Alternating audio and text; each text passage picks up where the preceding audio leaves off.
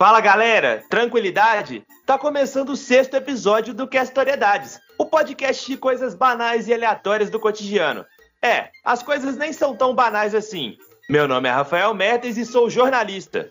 Oi, gente, espero que estejam bem. Eu sou a Ana Campolina, estudo Ciências Biológicas e hoje vamos falar de um tema que está presente no cotidiano de pessoas espalhadas pelo mundo inteiro, eu acredito, e que possui um mercado muito forte aqui no Brasil.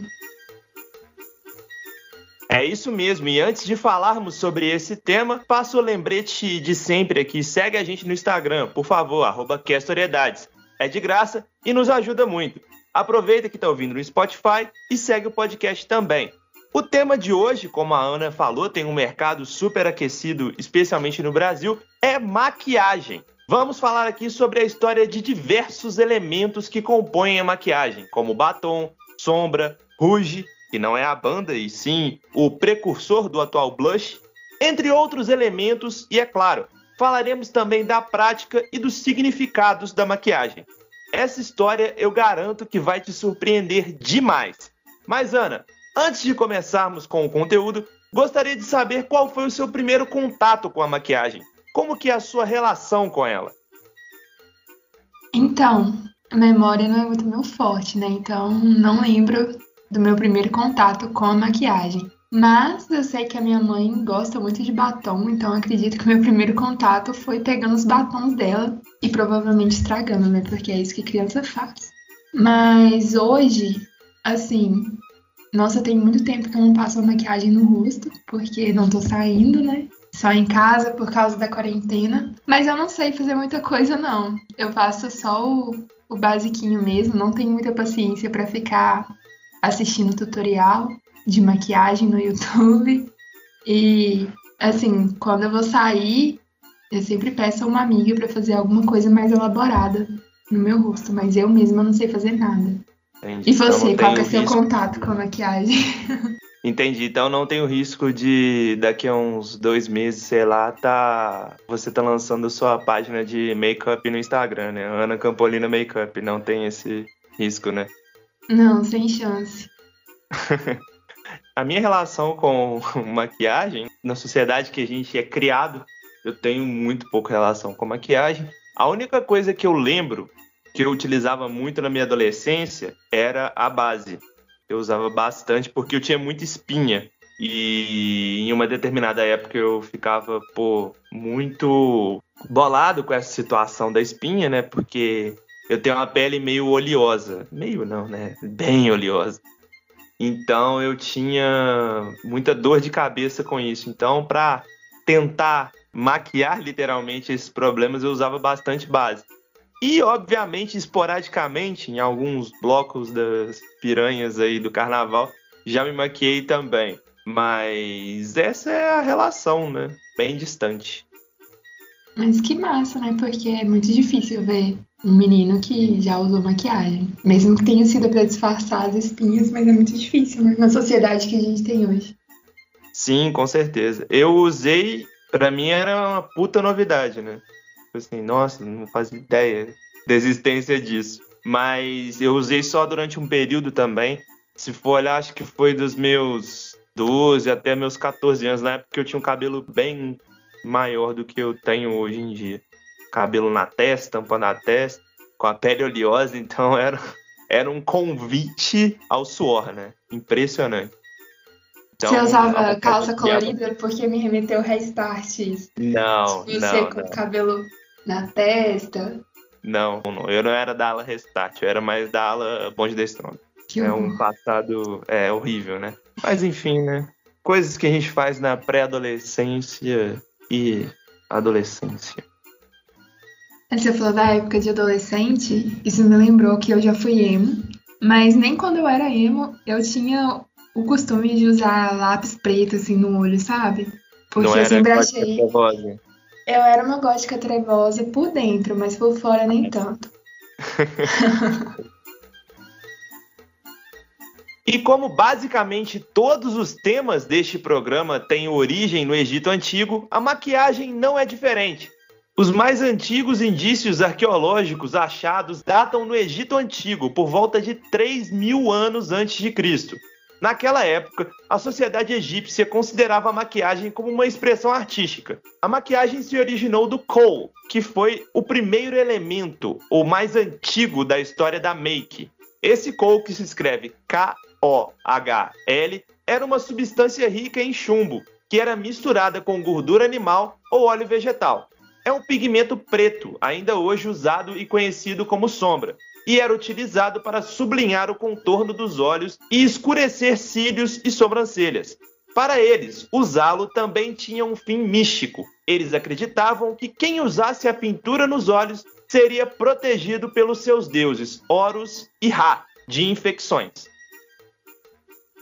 Nessa época, também era comum entre as mulheres usar um pigmento chamado de ocre vermelho, que seria o blush da época nas maçãs do rosto e nos lábios. Avançando um pouco no tempo, na Grécia Antiga, apresentar um visual mais natural era a tendência daquele momento. Elas utilizavam bem menos maquiagem se compararmos com as mulheres do Antigo Egito. Mas mesmo assim, a maquiagem estava presente entre os gregos, especialmente com a utilização de um blush para os lábios e maçãs do rosto, uma espécie de sombra para os olhos e sobrancelha e um pó facial. Todos os produtos eram feitos de ingredientes naturais misturados com substâncias nocivas, como o mercúrio e o chumbo. Utilizaria maquiagem nessa época, Ana? Não, porque junto com a maquiagem vem um câncer, né? Mas aí que tá o ponto, né? Eu imagino que essas pessoas não tinham noção disso nessa época ainda. É, com certeza não, mas, cara, assim, esses produtos são muito tóxicos, sem contar que misturava com banho e tudo mais, talvez teria um cheiro desagradável também, não sei. É, realmente. Você misturar. Não sou o melhor aluno em química, mas se você misturar substâncias tóxicas com gordura de animal, não me parece dar um odor legal, né? Imagino que não deve ser muito bom também.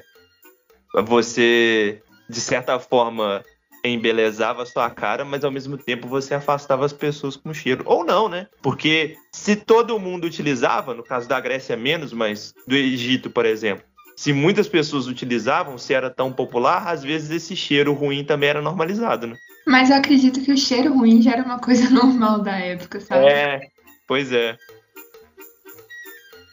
Na Grécia e na Roma antiga, as maquiagens não estavam presentes apenas nas mulheres, mas também nos homens. Inclusive, foi nessa era de Roma e Grécia antiga que surgiram alguns outros elementos da maquiagem que estão em uso até hoje, como o batom e o blush. O blush, ou rouge, como era originalmente chamado, surgiu provavelmente na Grécia Antiga por volta do século V a.C. Segundo relatos do dramaturgo Aristófanes, na Atenas daqueles tempos, as mulheres utilizavam matérias-primas como gordura e tinta vermelha para produzir este efeito corado nas faces. As tinturas eram obtidas através de raízes vegetais. Na Roma antiga, as mulheres misturavam ingredientes como papa de cevada, chifres de veado moído, mel e salitre. Tudo isso para produzir pastas à base de gordura que eram aplicadas nos lábios como se fosse um batom primitivo. Mas vale salientar que nessa época isso servia muito mais para proteger os lábios do ressecamento do que para qualquer função estética.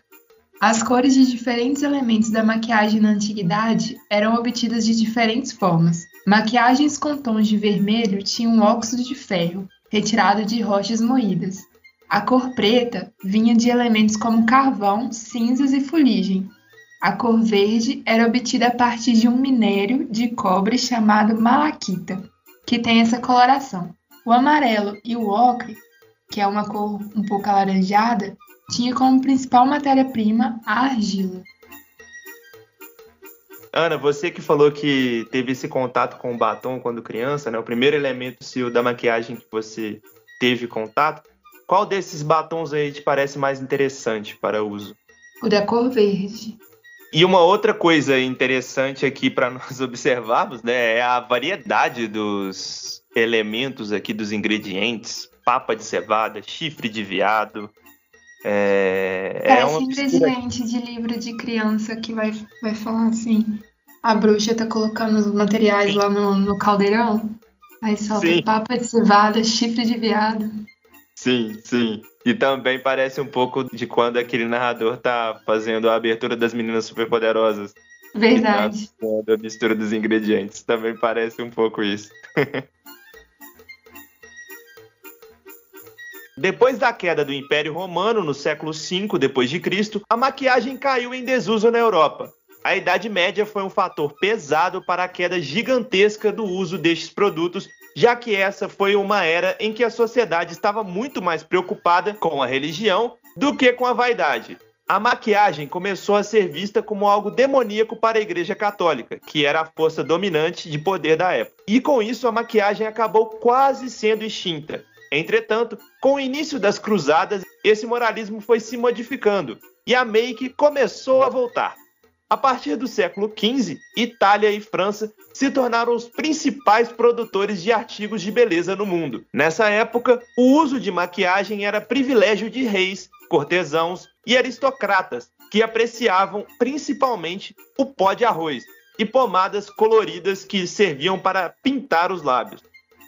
A partir do século XVI, as maquiagens começaram a ficar mais pesadas e dramáticas. O uso de pó facial era feito de maneira exagerada, assim como o blush. Uma fanática por esse uso exagerado era a Rainha Elizabeth I, da Inglaterra. Era a moda do momento. Só que o grande problema é que estes produtos eram altamente nocivos, como por exemplo o ceruse, presente no pó facial, que era feito com chumbo branco. No século XVIII, a maquiagem era sinônimo para status e ficou conhecida pelo exagero de rubor nas bochechas.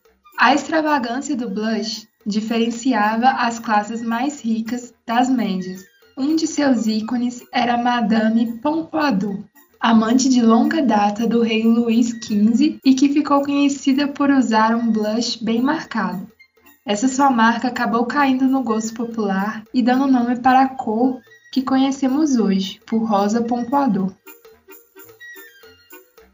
É uma coisa que veremos muito na história da maquiagem, da visão da sociedade perante ela. Foi a primeira reviravolta aqui na Idade Média, quando a Igreja Católica passou a ver isso como se fosse algo demoníaco, atrelar isso até a bruxaria, enfim. É uma tônica da história da maquiagem. Assim como outros elementos aqui que a gente já contou história, né? Se for lembrar o contexto ali de animais domésticos, animais de estimação também teve esse dedo da igreja influenciando no hábito da vida das pessoas, mas como tinha coisa nociva no rosto das pessoas, hein? E muito provavelmente, olha só, hein? outra teoria maluca, hein? Lá vamos nós. As pessoas não tendo esse conhecimento que a gente tem hoje sobre doenças como câncer, especialmente, né? E do quão mal essas substâncias podiam fazer, talvez um bom fator aí para bom fator no sentido de intensificar, né?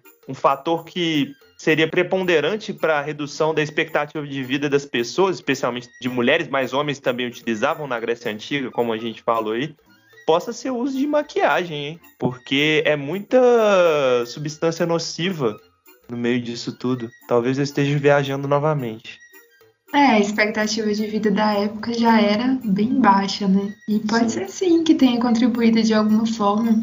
E câncer é uma parada foda, né? E eu imagino que, pô, se hoje em dia já é muito complicado de tratar, imagina na época. É, eles nem sabiam que existia, né? As pessoas só morriam. E uma coisa também que é, é bem característico de filme, assim, documentário que remete à Idade Média, esse rosto branco com as bochechas bem rosadas, né? Parece, você vê até em pinturas da época. Era bem exagerado, né? Sim, a própria Pompadour aí fazendo a pesquisa aqui, a produção do roteiro para o podcast, para esse episódio, dá para perceber que ela sempre é representada em todas as imagens que você acha ela no Google, é sempre com essa marca aí de todas as pinturas ter pó branco pra caralho na cara dela e com o blush bem marcado nas bochechas. É basicamente essa a caracterização dela sempre.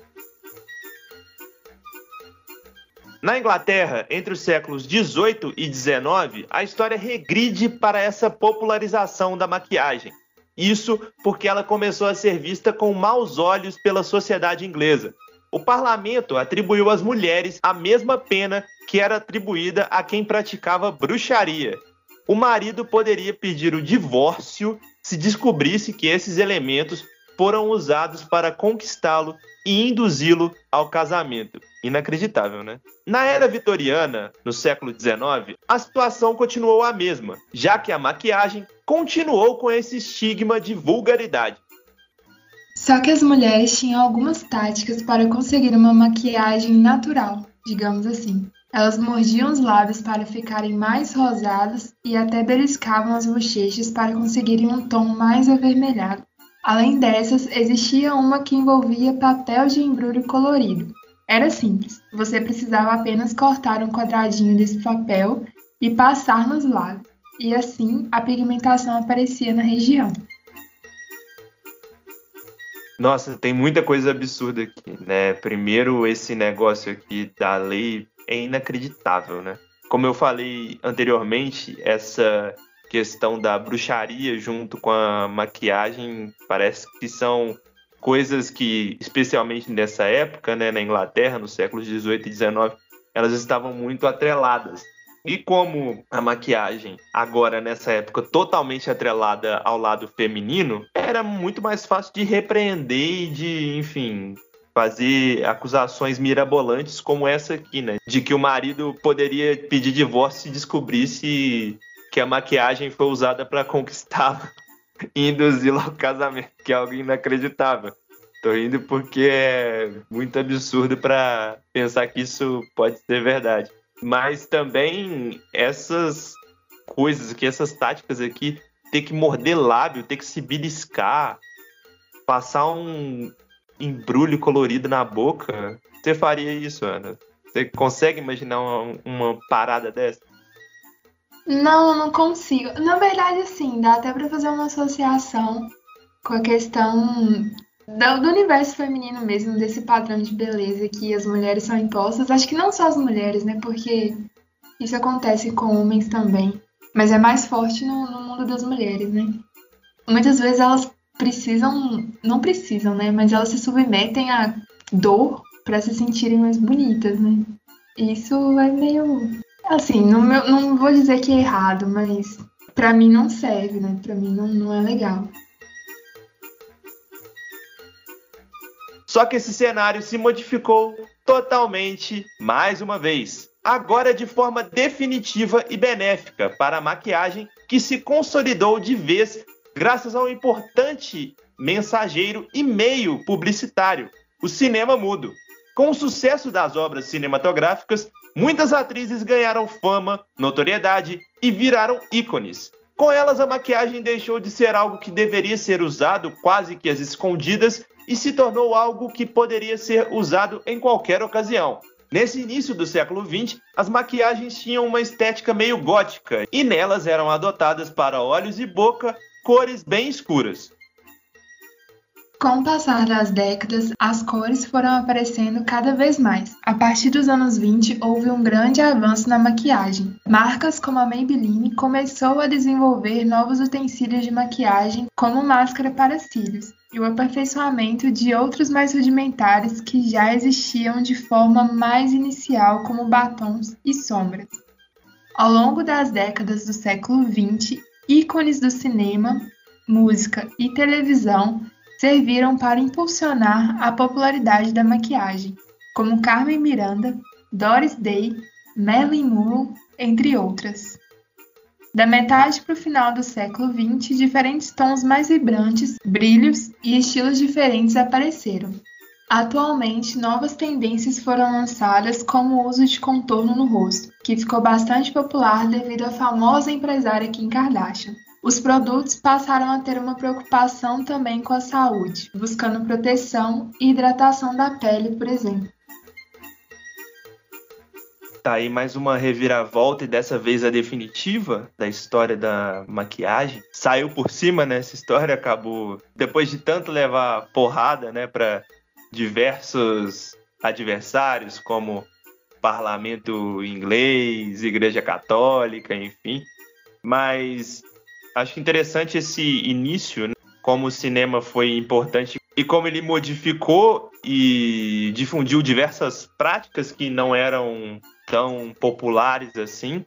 Mas eu imagino que essa mudança das cores mais vibrantes e mais diferenciadas, né, deixando esse estilo gótico dos anos 20, muito provavelmente também aconteceu junto com o momento em que o cinema passou a ser colorido, com que as obras audiovisuais passaram a ser coloridas, porque aí de fato as pessoas poderiam ver e se encantar de certa forma com esse uso das maquiagens.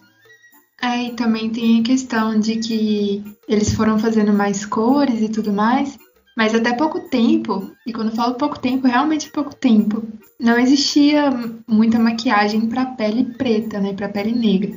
E a minha mãe mesmo, ela é negra e ela fala que ela não comprava porque não, não dava no rosto dela, porque tudo era feito para pele branca, né? E com isso chegamos ao fim do sexto episódio do Questoriedades. Espero que vocês tenham gostado do nosso conteúdo.